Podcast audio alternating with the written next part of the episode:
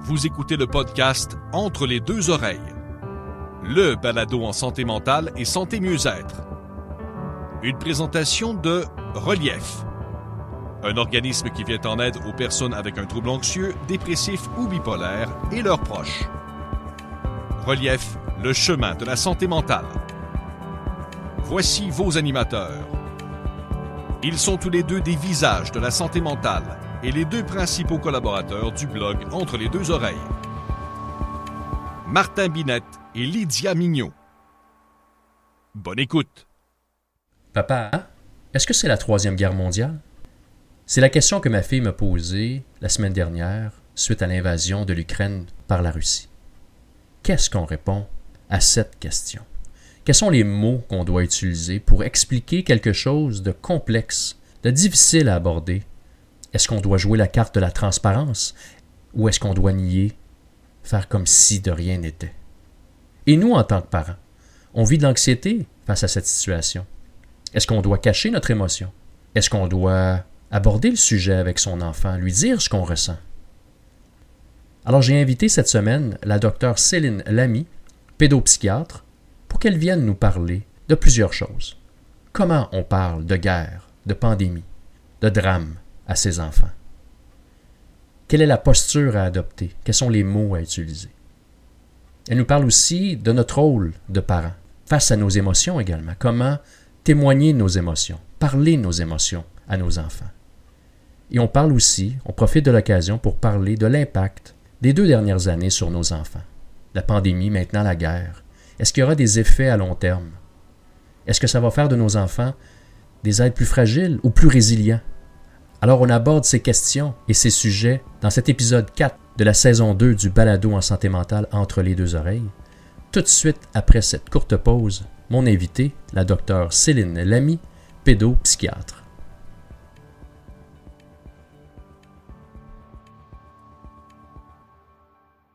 Bonjour Céline, comment vas-tu? Bonjour, très bien, merci. Merci d'avoir accepté cette invitation-là un peu à brûle pour point, là, à la dernière minute avec ce qui se passe dans le monde, j'ai cru que tu serais la meilleure personne pour m'aider, moi, en tant que parent, mais aussi plusieurs parents qui nous suivent sur le blog et qui écoutent le balado. Ben, la meilleure personne, ça me touche que tu dises ça. En tout cas, c'est effectivement quelque chose euh, qui me préoccupe. Euh, parler des, choses difficiles et des drames avec nos enfants, comment on le fait? C'est une question que beaucoup de parents se, posent. Euh, oui, la guerre en Ukraine, mais il y a eu la pandémie avant, puis, euh, d'autres choses difficiles. Donc, je pense effectivement c'est très, très pertinent qu'on puisse euh, en parler aujourd'hui. La semaine passée, ma fille est revenue de l'école en pleurs. Papa, est-ce que c'est la troisième guerre mondiale? Alors, ma question, c'est comment on adresse une situation aussi complexe, c'est un conflit complexe, mais en même temps avec des mots qu'un enfant comprend pour essayer du moins de la rassurer ou de rassurer son enfant. Ben, il y a deux choses dans ce que j'entends euh, avec ton témoignage et, ta fille. La première chose, c'est l'envahissement émotionnel dans lequel elle est sur le moment. Et là, j'ai envie de dire, quand on est parent, l'urgence n'est pas de vouloir euh, poser des mots sur une situation ou, d'essayer d'expliquer, de rentrer déjà dans des détails par rapport au conflit. L'urgence, c'est l'émotion qui est en train de se vivre. Donc, première chose, c'est d'accueillir cette émotion et puis d'en faire quelque chose, d'être évidemment assez à l'aise avec cette émotion. Tu as dit, ça me prend de court, puis évidemment, ça vient nous prendre aussi au trip. Ça active aussi notre notre anxiété et puis notre sentiment d'impuissance. Mais malgré tout, c'est ça, en tant que parent, on, doit quand même accueillir cette émotion-là. Donc, avant de commencer euh, à, rationaliser ou à expliquer, il faut apaiser l'émotion. Ça, c'est la première chose. Parce que quand ta fille arrive envahie, mais comme on est tous envahis par une émotion, notre cerveau, que j'appelle le cerveau intelligent, il n'est pas en capacité d'entendre quoi que ce soit. On est vraiment dans une, dans une hyper-réactivité émotionnelle euh, et, tous nos sens sont en, éveil, on est dans l'hyper-vigilance, euh, on n'est pas capable d'être raisonné et d'entendre des mots raisonnables. Donc, première chose, c'est d'abord d'accueillir l'émotion, puis d'essayer de faire redescendre. Là, tu dis, elle pleurait, bah, c'est ça, on, va se faire un câlin, on va déjà se dire qu'on est là l'un pour l'autre. Euh, et, ensuite vient le temps où on est posé et où, quand l'émotion euh, est, moins présente ou en tout cas moins envahissante, là, effectivement, euh, c'est plus notre cortex préfrontal qui va s'embarquer et là, on va être capable de parler. Parler, ça veut dire quoi avec notre enfant quand il s'agit de ces drames-là? C'est pas de le remplir avec ce qu'on sait, parce qu'en plus, tu l'as très justement dit, ce conflit, il est complexe, puis il y a des choses qu'on comprend pas vraiment. Alors, plutôt que de s'en mêler les pieds dans le tapis, la première chose qu'il faut demander à notre enfant, c'est qu'est-ce que tu as entendu? Qu'est-ce qui se dit dans la cour de récréation? Est-ce que l'enseignante en a parlé? C'est vraiment un questionnement indirect de savoir où en est l'enfant. Qu'est-ce qu'il sait en fait? Ça, c'est la première chose. Donc, on est, plus, on est plus dans la conversation que dans l'explication. On est plus dans le questionnement oui, que dans euh, les grandes théories à droite et à gauche. On n'est pas en train de faire un volet éducatif. On est dans l'écoute, j'imagine. Exact, on n'en est pas là encore. Ça, c'est une autre étape. Donc, après l'apaisement émotionnel, vient le temps du questionnement indirect pour voir où est-ce qu'il en est sur sa compréhension de ce qui se passe. Puis là encore, c'est pas une compréhension euh, qu'on veut géopolitique ou géostratégique, c'est pas ça, mais c'est quel mot as-tu entendu? Les, les, enfants, c'est pas qu'est-ce que tu comprends de cet envahissement par un tel ou un tel, c'est quel mot as-tu entendu? Troisième guerre mondiale, qu'est-ce que ça veut dire pour toi, guerre mondiale? Euh, en fait, parce que l'imaginaire de l'enfant n'est pas du tout le nôtre. Hein, l'enfant entend guerre mondiale, ben, on imagine le chaos que ça peut être dans sa tête mondiale. Ça veut dire que ce que je vois comme image à Kiev, est-ce que demain, en me réveillant, il va y avoir des soldats qui vont envahir mon école? Est-ce que des bombes vont tomber sur ma maison? Est-ce que je vais devoir quitter euh, le Québec pour aller dans un autre pays? C'est ça les questionnements des enfants. Euh, et, c'est de, voir euh, quelles sont les, fantaisies, entre guillemets, en tout cas, qu'est-ce qu'ils s'imaginent de la situation et quels sont ces scénarios catastrophes, où il en est. Hein? Et à partir de là, oui, on va développer, bah, pour le coup, là, notre, notre discours plus éducatif et rationnel. Mais honnêtement, les enfants sont pas très en demande de, de, de, géopolitique ou de géostratégie mmh. que d'être rassurés de ce qui se passe mais aussi, euh, et ça, je m'en suis rendu compte là avec mes jeunes patients en ce moment, ce qui revient beaucoup chez les 8-17 euh, ans, c'est pourquoi on ne fait rien? Ça, c'est une grande question. Donc là, il faut, il faut s'attendre à ça, puis bah, d'avoir quand même des réponses. C'est pourquoi, euh, par exemple, au Canada ou en France ou ailleurs, pourquoi on n'y va pas? Pourquoi on ne les défend pas? Et, et, là, ben, je ne sais pas si, si je, peux enchaîner là-dessus, mais la, la réponse, elle, elle, peut être très très éducative et très utilisable justement même dans la vie euh, quotidienne. C'est que mm. quand on, voit un conflit entre deux personnes, on a le goût d'y aller. On a le goût d'arrêter qu'ils se battent, puis on a le goût de, Mais le problème, c'est quand on rentre dans la mêlée, puis qu'on réagit sous le coup de l'émotion, bah souvent, on ne fait pas les bonnes choses. Ça, c'est valable dans un conflit armé hein, à grande échelle, mais c'est valable aussi dans la vie quotidienne. Hein. quand on réagit sous le coup de notre émotion, parce que ça vient nous chercher, bah, des fois, la réaction, elle n'est pas très juste et pas très raisonnée. Alors que quand on a pris un petit pas de recul, on a pris le temps de réfléchir et on est moins dans l'émotion, alors dans ce cas-là, l'action est un peu plus juste et raisonnée. Bah, c'est la même chose qui se passe, et c'est comme ça qu'on peut l'expliquer à nos enfants. Pour certains pays, euh, ils, se, parlent entre eux, ils essayent de coordonner une action juste et raisonnée qui peut-être donnent l'impression de ne rien faire, mais ils réfléchissent pour ne pas rentrer dans la mêlée et puis euh, faire quelque chose de désorganisé qui pourrait être plus délétère que positif. Dans le contexte de la conversation que j'avais avec ma fille, j'avais un conflit intérieur profond entre la transparence et la protection. Donc, quelle est la, la marche à suivre d'une certaine façon entre la totale transparence et pratiquement le déni, de dire ben, je raconterai absolument rien pour la protéger? Alors, ben, euh, les deux positions extrêmes sont, sont vraiment une fausse bonne idée. Mhm. Euh, le déni, parce que j'en parle souvent, on, protège à court terme d'un inconfort ou d'une émotion négative, mais au long, au long cours, on n'aide pas l'enfant à être outillé pour, vivre cela parce qu'il aura besoin et il sera confronté à des choses difficiles. Donc, le déni, ça ne marche pas. D'autant que nos enfants entendent la télé, parlent entre eux à la cour de récréation. Donc, euh, comment va-t-on apparaître auprès de nos enfants si on est dans le déni alors que l'ensemble de la population, de la télé, des amis à l'école en parlent? Ça risque en plus d'isoler les enfants euh, en disant mais non, moi mon papa, c'est un peu comme l'histoire du. Alors là, quelqu'un va dire c'est un petit peu exagéré comme association, mais c'est un petit peu le même drame que vivent les enfants quand ils continuent à dire le Père Noël existe. Et puis mhm. que d'autres disent ben non, ça n'existe pas. Puis il y a vraiment des enfants que je vois en consultation qui se sont sentis trahis par leurs parents, parce que les parents continuent à leur dire mais si, si, si, ça existe. Ben, le déni, euh, c'est vraiment, vraiment délétère pour les enfants. Il se passe quelque chose, ça c'est la réalité. L'enfant ne comprend peut-être pas ce qui se passe complètement, mais il le sent.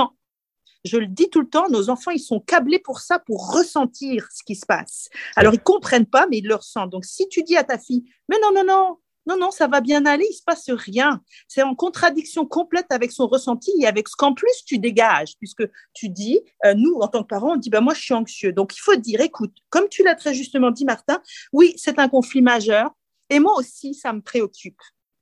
C'est la première chose. Moi aussi, ça peut me rendre euh, anxieux. Je ne sais pas tout par rapport à cela et je ne sais pas non plus comment les choses vont évoluer, mais il faut aussi rassurer l'enfant sur l'attachement et sur on va être, on est ensemble de toute façon actuellement. Ça se passe, oui, dans un autre pays. Ça ne veut pas dire que ça n'existe pas, mais il faut quand même rassurer sur le côté géographiquement éloigné malgré tout. Pour le moment, c'est ça la réalité et c'est ce qu'on sait. C'est un conflit entre deux pays. Oui, effectivement, euh, les, les, les, les nations aux alentours pourraient se mobiliser, mais pour le moment, on n'en sait rien.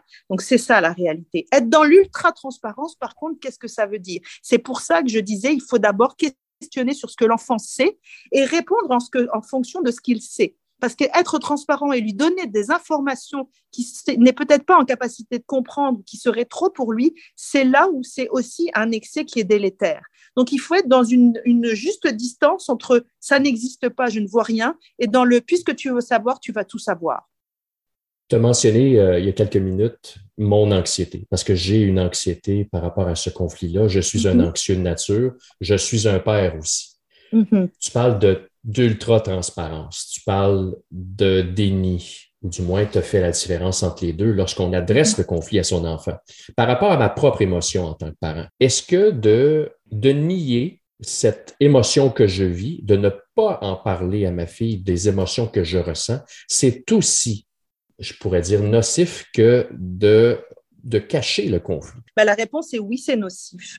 Parce qu'on on, on, on, on, doit être, euh, pour nos enfants, euh, des modèles. Quand je dis des modèles, je ne veux pas qu'on se mette la pression, mais en tout cas, les modèles euh, d'apprentissage en termes de régulation des émotions, ceux qu'ils ont sous la main, nos enfants, c'est nous.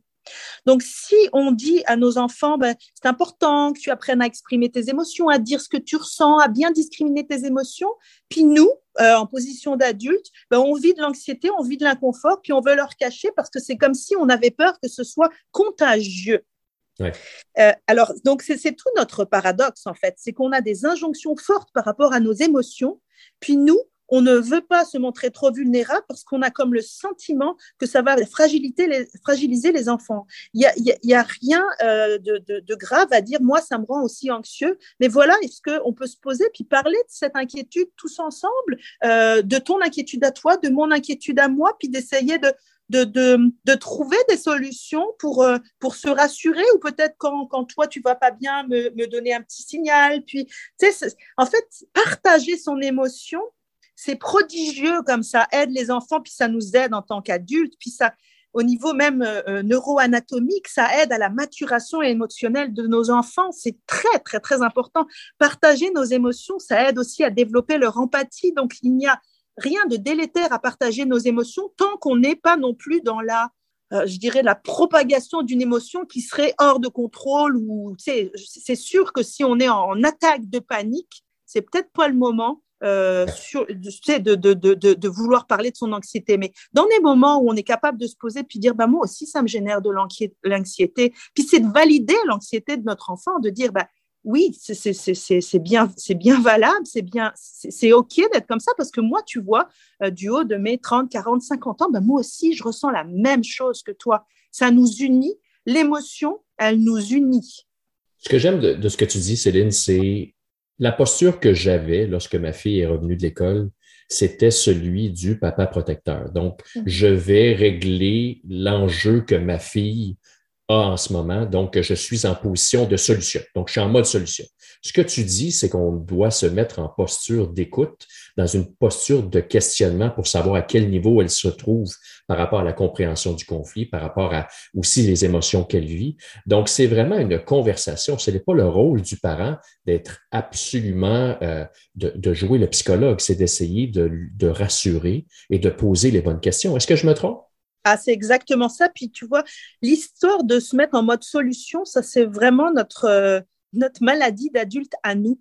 Euh, c'est-à-dire que face à une émotion qui nous, qui nous prend à la gorge, une émotion de l'autre, plutôt qu'être dans l'écoute, dans l'accueil et d'aider l'autre à être dans l'acceptation de l'émotion, accepter l'émotion, ça ne veut pas dire accepter l'événement, hein, mais il faut bien l'accepter pour en faire quelque chose. Donc, c'est les adultes, on est tellement maintenant des, des je dirais, des handicapés émotionnels qu'on on va tout de suite se mettre en mode solution. Hein. on va dire, OK, je suis là, puis c'est ça, ça, ça qu'on va faire. Sauf que l'enfant ne se sent pas validé. C'est exactement. Puis c'est un réflexe hyper bienveillant. Tu te dis, je suis papa, je suis maman également, je, comprends, c'est ça. C'est ce vers quoi on tend de façon trop rapide. Pourquoi? Ben, parce qu'en fait, nous, si on est drivé par notre émotion à ce moment-là, on n'est pas dans un mode de, notre cortex préfrontal qui résonne, on est dans un mode solution de notre cerveau très euh, primitif qui euh, est notre amygdale là qui s'occupe de la peur et de l'anxiété, elle est stimulée, puis elle se met en mode réaction rapide. Il n'y a pas de, de raisonnable là-dedans. Donc qu'est-ce qu'elle fait notre amygdale Elle nous fait faire trois choses soit on combat, soit on se fige ou soit on fuit. On l'entend partout ça, mais c'est important de le savoir. Donc quand tu te mets en mode solution, Martin, tu es en mode combat. C'est mm. ton amygdale qui te, qui te, qui te contrôle et pour le coup, ben, ce n'est pas de ça dont, l'enfant a besoin, parce que finalement, c'est de, on, est, on est en train de parler d'amidale à amidale, alors qu'on devrait effectivement se connecter à l'émotion de l'autre, apaiser notre émotion mutuelle, et puis là, oui, ensuite, faire appel à notre, à notre préfrontal et puis à notre raisonnement. Y a-t-il un risque de surexposition médiatique? Je m'explique. C'est qu'actuellement, on s'entend, là, les réseaux sociaux, les nouvelles, c'est 24 sur 24 euh, sur le conflit actuel. Donc, évidemment, en tant que parent, tu veux te renseigner sur l'évolution de la situation. Avec des enfants dans la maison, bien sûr, ben, tu veux limiter ou doit-on limiter l'exposition aux mauvaises nouvelles, appelons-le de cette façon-là? Limiter l'exposition, c'est très difficile. Je le redis, si c'est pas à la télé qu'ils vont le voir, c'est entre eux à la cour de récréation. Mm. il vaut mieux que l'information vienne euh, de, de, de, toi, de vous, euh, plutôt effectivement que d'un copain d'école qui lui aussi euh, ne, ne, comprend pas forcément les choses. C'est difficile, mais je pense que je conseille quand même aux parents, si on, si on doit écouter les, les informations, oui, ce serait peut-être bien de le faire, pas dans des temps où on est tous en famille, et puis tu sais, pendant les repas, euh, restons dans des moments quand même de plaisir partagé. Donc, ce serait bien effectivement si on doit s'informer de faire quand même attention à, et je dis ça même aux parents de bébés. Euh, parce qu'effectivement, les, les, bébés, alors là, c'est encore pire pour eux, c'est-à-dire qu'eux, ils ont euh, juste le son, juste la couleur, mais ils n'ont pas les mots, ils comprennent pas, mais ils ressentent la tension de ce qui est transmis, puis ils sentent votre crispation. Puis alors, les bébés, il y a des bébés qui, qui deviennent agités pendant ces temps-là en se disant, ils, ils se vident quoi là? Je sens que maman, elle est toute très, papa, il hausse le ton, etc. Donc, même les bébés, il faut faire attention, il faut les protéger de ça. Donc, si on peut effectivement écouter nos, nos infos un peu plus tard dans la soirée ce serait quand même cool. Ça ne veut pas dire qu'on on, évite, euh, mais je pense que la surexposition, oui, est quand même un, risque. Et puis, on s'entend que, je le dis souvent, ce qui choque un enfant dans l'image n'est pas forcément ce qui va nous choquer nous. Par exemple, oui, voir euh, un blessé, ça peut être très impressionnant pour un enfant, mais pour euh, avoir suivi des enfants dans d'autres circonstances de drame, ce qui va choquer un enfant, par exemple, c'est de voir dans des débris d'une maison qui s'est effondrée, de voir un toutou ou une poupée au milieu des débris, en se disant, ben moi, si ça m'a arrive, est-ce que euh, j'aurai le temps de prendre mes affaires ou de voir, par exemple, euh, un, animal, un chien de compagnie perdu euh, au milieu des décombres? Ça, ça va les heurter beaucoup, beaucoup, beaucoup. Deux ans de pandémie, Céline, et là, on vit un conflit armé presque du jamais vu de notre vivant, de cette envergure-là c'est beaucoup d'anxiété pour euh, un adulte. J'ose même pas imaginer pour les enfants. on parle presque de deux ans complètes d'anxiété. Toi qui es en cabinet, toi qui vois beaucoup d'enfants et d'adolescents, constates-tu un impact de toutes ces mauvaises nouvelles depuis les deux dernières années? Et crois-tu en sous-question que ces jeunes vont avoir des conséquences à long terme de tout ce qu'on a vécu et ce qu'on vit actuellement? Alors, est-ce qu'on a vu des conséquences pendant cette pandémie? La réponse est, oui. Euh, mais, mais, hum, je dirais que c'était, oui, très en lien avec euh, ben, cette, cette, enfance ou cette adolescence qui était tout d'un coup mise en pause. Parce que mm. nous, en tant qu'adultes, on, on, on, râlait pas mal de ah, je peux plus voir mes amis, je peux plus aller au resto. Mais eux, c'est ce qui est euh, constitutif de leur développement qui a été mis en pause. On n'est pas dans les mêmes enjeux. Hein. Puis ça, on a eu tendance euh, un petit peu trop à, parfois à le, banaliser. Donc oui, des enfants anxieux, mais des enfants anxieux, pourquoi? Beaucoup, ce que j'ai vu dans mon cabinet, c'est que les enfants ont été désignés comme agents pathogènes propagateurs au départ. C'est oh. très violent c'est très, très, très violent pour un enfant d'entendre que euh, c'est parce que s'il n'est pas sage ou qu'il met pas son masque, s'il n'est pas sérieux, c'est lui qui va pouvoir euh, euh, propager parce que c'est par lui qu'on propage. C'est pour ça, effectivement, qu'on n'allait pas à l'école au départ, etc. Mais les enfants, c'est ça qu'ils percevaient. Si je fais pas attention, ben, papy et mamie pourraient mourir. Il y en a qui sont, sont, toujours parmi. Et imagine pour certains, quand papy et mamie est effectivement mort de la Covid, comment effectivement il y a de la culpabilité, puis il y a, il y a quelque chose d'indicible en eux. Donc, moi, j'ai vu beaucoup ça, effectivement, beaucoup de, mais j'ai surtout vu beaucoup d'enfants résilients extrêmement résilients, puis qui ont réussi quand même, à travers le marasme et, et le chaos, bah, à continuer à, à, déployer des, des, des, choses pour ne pas justement mettre cette enfance et cette adolescence en pause. Mais oui, ça a fait beaucoup de mal et les conséquences au long cours, bah, on, on, va les mesurer en fait, euh, je dirais, euh, dans, dans quelques années. Pour le moment, c'est difficile à dire, mais ce que j'ai constaté effectivement, c'est que beaucoup plus d'enfants euh, euh à l'urgence pour des, des troubles anxieux sévères, pour des idées suicidaires, pour des dépressions, pour des anxiétés sociales. Oui, je dirais qu'il y a eu comme une, une majoration de, de, représentation de ces enfants à l'urgence et de plus en plus jeunes aussi. C'est ça la sonnette d'alarme que je voulais tirer, c'est que les jeunes euh, vont pas bien et ce de plus en plus tôt. Alors, c'est pas uniquement avec la Covid, hein. c'était, c'était déjà quelque chose de, de, d'ancien, mais la Covid n'a pas aidé les choses. Et oui, je suis d'accord avec toi, cette, cette ce conflit armé, c'est comme si l'enfant, ça fait depuis trois ans qu'on entend qu'on est en guerre. Puis là, maintenant, c'est une autre forme de guerre. Puis tu vois comment le mot guerre active notre hypervigilance. Puis justement, je parlais de l'amidale, hein, le centre de la peur. Moi, je vois des enfants qui sont maintenant dans l'hypervigilance euh, constante. Puis c'est ça euh, qui m'inquiète en termes de gestion émotionnelle parce qu'effectivement, bah, l'hypervigilance constante, hein, on stimule l'axe du stress en permanence. Puis oui, les conséquences sur la santé mentale, mais sur la, la, santé physique aussi. Un stress chronique comme ça, ça va donner quoi ensuite? Donc oui, j'ai des préoccupations. Tu as parlé de résilience, Céline. Si on essaie de trouver euh, un, petit, euh, une lueur d'espoir, est-ce que tu mm-hmm. crois que nos enfants, euh, mm-hmm. confrontés à ces défis qu'ils ont depuis deux, trois ans, va créer, si ce n'est pas une résilience individuelle, ce serait peut-être une résilience collective ou de génération? Est-ce que tu crois à cette possibilité-là? Je le crois absolument. Euh, j'entends trop en ce moment euh, de professionnels dire que cette génération est une génération perdue, la génération du virtuel, incapable d'empathie, peu importe. J'ai eu des petites montées de lait récentes sur les médias par rapport à ça. Euh, je pense qu'on ne réalise pas le, le, chaos sociétal dans lequel ces enfants-là sont et sont extrêmement résistants, que ce soit à l'école, dans leur relation avec les pères. Oui, ils jouent aux jeux vidéo, mais c'est quand même cette génération-là qui va, qui récupère euh, nos désastres d'adultes, en fait. Donc oui, je suis très optimiste pour ces jeunes-là parce qu'ils se mobilisent beaucoup. je parle de résilience, mais euh, oui, je dis que les enfants vont mal, mais euh, ils arrivent à transcender cela beaucoup plus que nous. Euh, adultes et je les vois dans mon bureau, ils se mobilisent, euh, ils posent des questions, ils font des groupes entre eux, ils sont d'une force euh, créative incroyable. Donc j'ai beaucoup d'optimisme, contrairement à certains qui véhiculent que c'est une génération perdue, qu'elle ne sera pas capable de, de, de, de guider la suite. Non, je pense l'inverse. Ils vont être capables de guider la suite, mais il faut absolument les écouter. Je pense qu'on ne donne pas assez la voix aux enfants et aux adolescents. Il faut qu'on arrête de penser l'enfance et l'adolescence du haut de notre euh, position d'adulte. Euh, il faut leur donner euh, vraiment la parole et leur poser la question de, leurs besoins. Et ça ne veut pas dire faire des enfants rois et écouter tous ceux dont ont besoin, mais ils ont des sacrément bonnes idées. Il va falloir finir par les écouter.